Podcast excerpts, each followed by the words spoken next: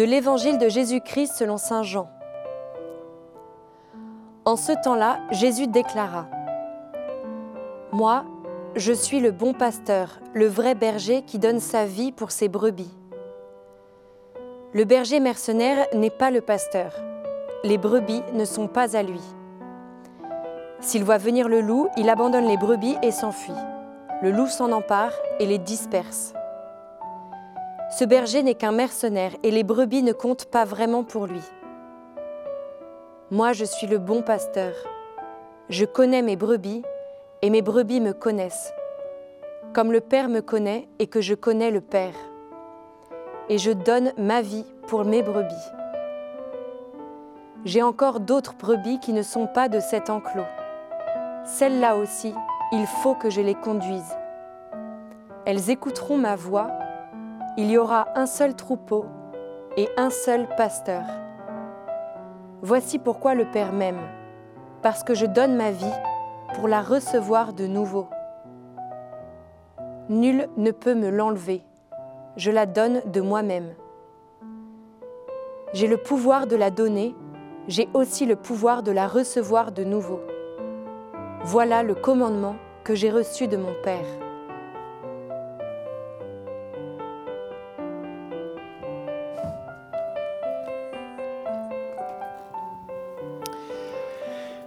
Nous avons là très traditionnellement euh, l'évangile du bon pasteur. Quand je dis très traditionnellement, c'est quelle que soit l'année liturgique, et vous savez que cette année liturgique est sur un cycle de trois ans, le quatrième dimanche de, Pâques, c'est le dimanche du bon pasteur. Euh, et on lit une partie de, de, cet évangile dans lequel Jésus, euh, on peut le dire, euh, déploie cette parabole pastorale hein, du bon pasteur. Alors, si Jésus déploie cette parabole pastorale et du bon pasteur, c'est parce que déjà l'image est assez familière à, ceux qui sont autour de lui, et notamment à ceux qui connaissent un peu les Écritures l'image du pasteur, on en a plein dans l'Ancien Testament. On a euh, euh, Abraham était pasteur, Moïse était pasteur, David on a été chercher derrière euh, le troupeau. Et c'est une image tellement forte que traditionnellement on dit que les pasteurs, c'est ceux qui conduisent le troupeau et donc c'est ceux qui sont les institutions du peuple. Hein. Le roi est en quelque sorte pasteur, mais aussi le prophète, le prêtre, hein, dans l'Ancien Testament, sont, ont des figures pastorales qui sont d'ailleurs pas toujours euh, regardés avec beaucoup de, euh, beaucoup de, gentillesse, je puis, je puis dire, et, et par, euh, le prophète Ézéchiel. Hein,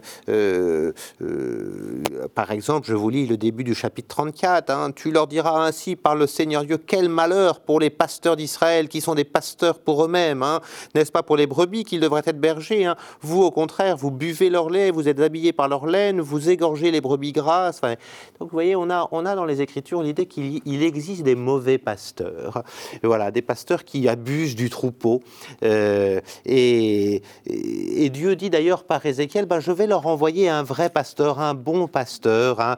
Euh, d'abord, c'est moi qui ferai paître moi-même mon troupeau, mais il y aura aussi euh, David. Hein. Je susciterai à leur tête un seul berger, lui qui les fera paître. Je suis toujours dans Ézéchiel 34. Ce sera mon serviteur David. Hein, le, Jésus est le nouveau David, il les fera paître, il sera leur berger. Et on attendait un bon berger. Alors c'est quoi un bon pasteur? C'est quoi un berger qui, euh, euh, qui est vraiment euh, celui qui va prendre soin du troupeau? Eh bien, ça nous est dit dans cet évangile d'aujourd'hui, le pasteur qui, qui prend soin du, du troupeau, c'est d'ailleurs, c'est d'abord un pasteur dont les brebis écoutent la voix. Hein. mes brebis écoutent ma voix. Euh, c'est-à-dire un, pasteur dont la parole est vraie, dont la parole est juste, dont la parole fait grandir. Et le pasteur, il est euh, prophète au sens où le prophète est celui qui annonce la parole juste, la parole de Dieu. Hein. il est prophète. Il a une, on pourrait dire, une grâce d'enseignement. Le pasteur, c'est celui qui enseigne la parole de Dieu de façon juste. Donc ça, c'est la première caractéristique du pasteur, d'être prophète et, et donc d'avoir cette charge d'enseignement. Il y en a une autre où on nous dit ici que les, brebis suivent le pasteur. Hein. le, brebis, le, pasteur conduit ses brebis et, elles le suivent.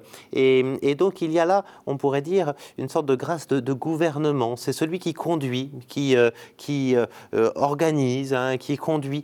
C'est le rôle dans l'Ancien Testament du roi c'est le roi qui conduit sa, nation euh, euh, et qui, l'emmène. Charge, je vous dis, de, gouvernement, si vous voulez, hein, qui, est une, deuxième charge, celle du roi.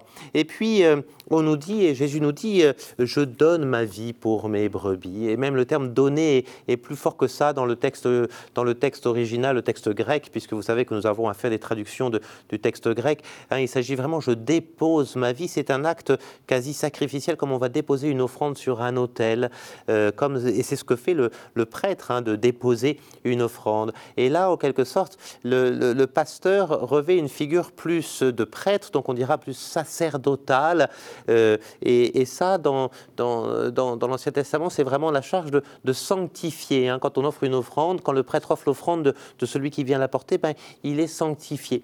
Ben, vous le voyez, au fond, la figure euh, pastorale, la figure du pasteur, elle vient mettre en elle, si vous voulez, les, trois, euh, les trois dimensions euh, que sont celles de prophètes, de rois et de prêtres. On dit souvent prêtre, prophète et roi, et qui sont les trois vraies charges euh, euh, des évêques, qui sont les, les, les, successeurs des pasteurs, euh, des prêtres, qui sont leurs collaborateurs, c'est-à-dire de, de, de, gouverner l'Église, de la sanctifier, de, l'enseigner.